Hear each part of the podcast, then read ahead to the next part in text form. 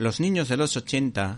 que empezamos a amar a los superhéroes gracias a las series de televisión como Spider-Man, Spider-Woman, Hulk, Los Cuatro Fantásticos y la saga cinematográfica de Superman, fuimos víctimas de una campaña publicitaria de Mattel barra Marvel para vender figuritas de superhéroes y coleccionarlas. Yo tenía del lado del bien a Spider-Man y Daredevil, y del lado de las tinieblas a Magneto, el Doctor Doom o el Barón Zemo. De hecho, el ejemplar que hoy les presentamos Secret Wars 2 es una especie de secuela de la utilizada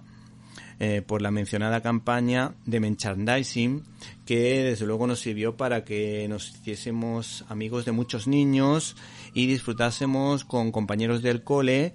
de estas aventuras de hecho, yo creo que casi todos los niños de esa época, o por lo menos un grupo de ellos, pudimos disfrutar de casi todos los personajes, porque los compartíamos y jugábamos juntos.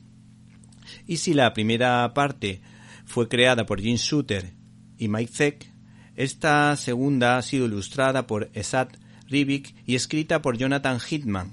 un guionista que no me gustó demasiado por su visión de los cuatro fantásticos titulada Los Imaginautas pero que me ha sorprendido con una desconcertante historia en la que Galactus, Thanos y especialmente el Doctor Doom se enfrentarán a nuestros queridos amigos de Marvel en una eh, extraña aventura pero muy atractiva de corte apocalíptico. El Doctor Doom se presenta como el urudidor de un plan perfectamente diseñado para hacer el mal y transformarlo todo en la que de alguna manera disfrutaremos de un duelo entre la inteligencia para hacer el mal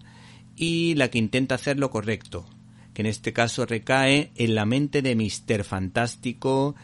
que de alguna manera nos ofrece una interesante reflexión sobre el amor y el bien. Lo que cuenta es hacer el bien, no como lo hagas, y lo que hacemos ahora mismo puede que sea lo más importante de la historia, lo mejor de todo es que puedo hacerlo por vosotros. Los villanos representan al nihilismo, a la nada, a la filosofía de Nietzsche,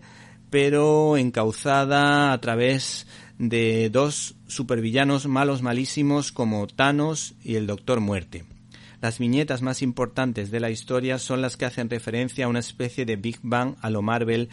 que sirve para reflexionar sobre la posibilidad de manejar el espacio y el tiempo. Susie Storr dice lo siguiente, ese poder omnipotente debe dirigirlo y usarlo en este caso papá, mientras que en unas páginas más adelante Red Richard llega a la siguiente conclusión. Te pasas la vida buscando a la persona perfecta, y cuando la encuentras, crees que jamás volverás a amar tanto. Entonces tienes hijos y comprendes que había sido un idiota al pensar eso y ahora, ¿qué es lo que pasa? Pues que lo he perdido todo. Por último, destacamos la aparición del príncipe de Wakanda, Black Panther, que nos ofrece una especie de metáfora del cielo, ya que a algunos, para salvarse,